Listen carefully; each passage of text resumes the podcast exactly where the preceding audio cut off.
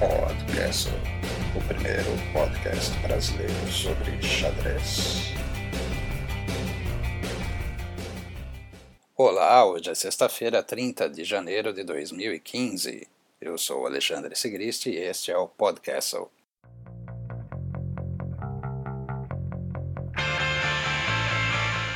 São Paulo Open. Vou começar falando do primeiro festival São Paulo Open, que vai rolar no Colégio Benjamin Constant, em São Paulo, de 5 a 8 de fevereiro. E vou começar pelo SP Open por vários motivos. Primeiro, porque eu fiquei enrolando para falar aqui do festival e as inscrições já estão quase no apuro de tempo. As inscrições, que custam 200 reais, mais a desconto de 50% para veteranos, juvenis, sub-18, jogadoras e mestres nacionais candidatos e a mestres FIDE. Mestres internacionais são isentos. Se aparecer algum grande mestre com menos de 2,300, joga de graça e ainda dá entrevista. Um outro motivo é que é um torneio muito bacana, muito bem organizado e tem até transmissão ao vivo por vídeo. E o Cricão já prometeu novidades para esse festival. Fica de olho, vale a pena. E também, afinal, é mais um torneio de amigos, então merece total destaque aqui no podcast. O festival consiste nos dois grupos tradicionais dos torneios São Paulo Open, o Sub 2300 e o Sub 2050. Quem tem menos de 2050 de FIDE pode escolher em qual dos dois grupos vai jogar. Além dos torneios pensados que valem rating FIDE, CBX e FPX, a novidade é o primeiro torneio escolar SP Open Juniors, a ser realizado no dia 7 de fevereiro, o sábado. Para o escolar, as inscrições custam 20 reais. Para qualquer uma das inscrições, você clica lá no PagSeguro do UOL e escolhe a forma de pagamento. Como uma sugestão, incluir a possibilidade de pagar via PayPal. Além da premiação em dinheiro, pelo menos R$ 1.300 para o primeiro de cada grupo, ainda teremos troféus, medalhas e livros, uma cortesia do Clube de Xadrez Online. Para o torneio escolar, claro, teremos troféus e medalhas. Aconselho uma visita ao site sãopauloopen.com, que tem todas as informações e ainda mais um pouco. Dá uma olhada lá e participa do festival.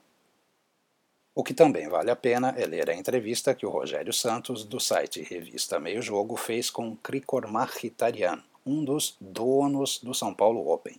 Dá uma lida, tá lá no www.revistameiojogo.com.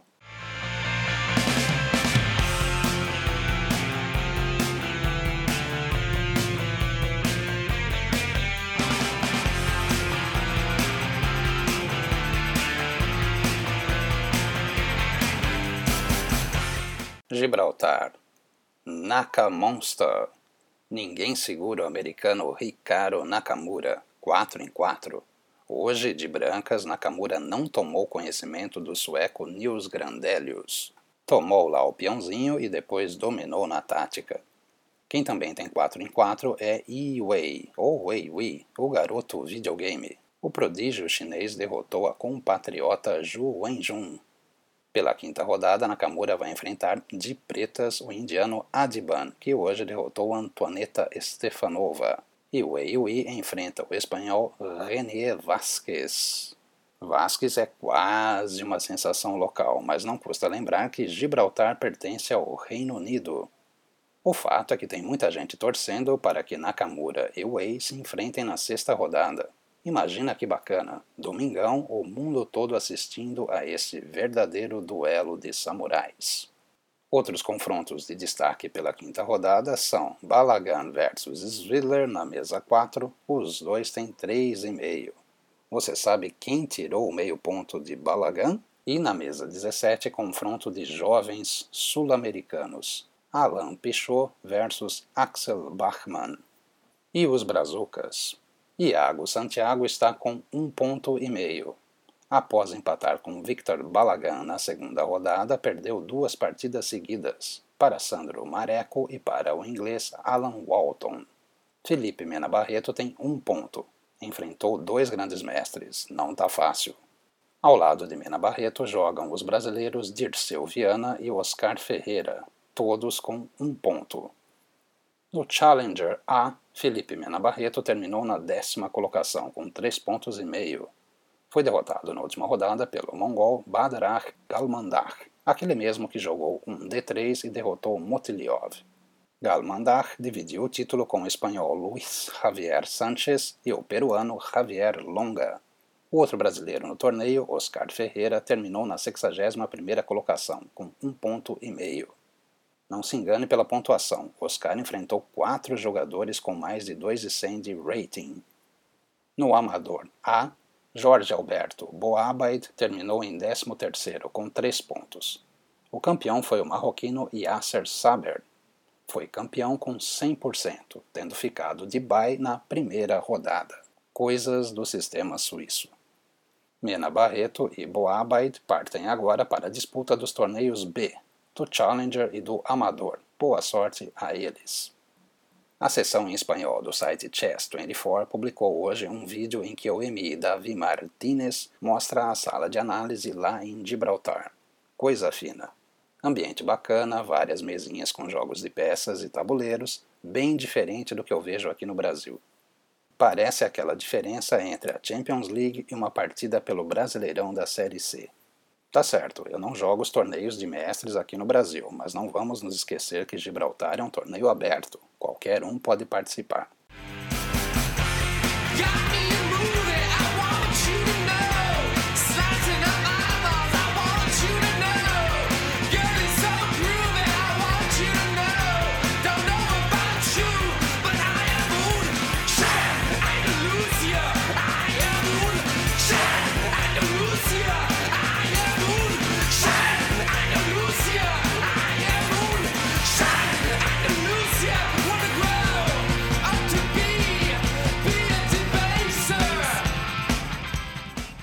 Alemanha. E amanhã, sábado, teremos ação na Liga Alemã, a Bundesliga. Calma, não é futebol, é xadrez, a Schach-Bundesliga. No futebol, o Wolfsburg já fez sua graça contra o Bayern, lá no Castelo dos Lobos. Será que teremos Aronian em campo? O armênio está inscrito por Baden-Baden, mas ainda não defendeu o time nessa temporada. Quem também está na equipe e inclusive é o primeiro tabuleiro é Viswanathan Anand. Nandão também está invicto, não disputou uma partida sequer. O timaço de Baden-Baden conta ainda com Zvidler, Adams, Bakho, Shirov, Naidich, Kazinjanov, Movsesian, Mayer, Gustafsson. São 18 inscritos, dos quais 16 são grandes mestres. De certa forma, as equipes precisam inscrever muita gente, uma vez que a temporada é longa e cada match envolve oito tabuleiros. Os times podem inscrever 16 jogadores mais dois juvenis. O adversário de amanhã de Baden-Baden é o Turm Emsdetten, liderado por Anish Giri. Na Liga Alemã, as rodadas são duplas, mas uma no sábado, outra no domingo.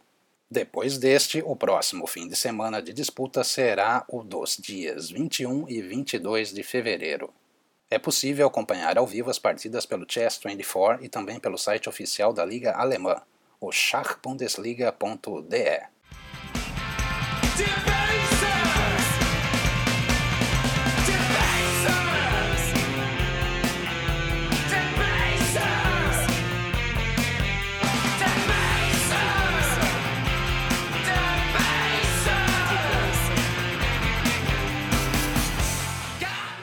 Aquele, abraço. abraço, Abração para Doug Pereira, Marvin Vincit, Eduardo Alves Miranda e Vladimir Antônio da Silva. Já é hora de ir embora, mas antes eu aproveito para pedir que você siga o podcast no Twitter, podcastlbr, e clique em curtir na fanpage Escola de Jovens Mestres, lá no Facebook. Eu sou o Alexandre Sigrist e esse foi o podcast. Até mais.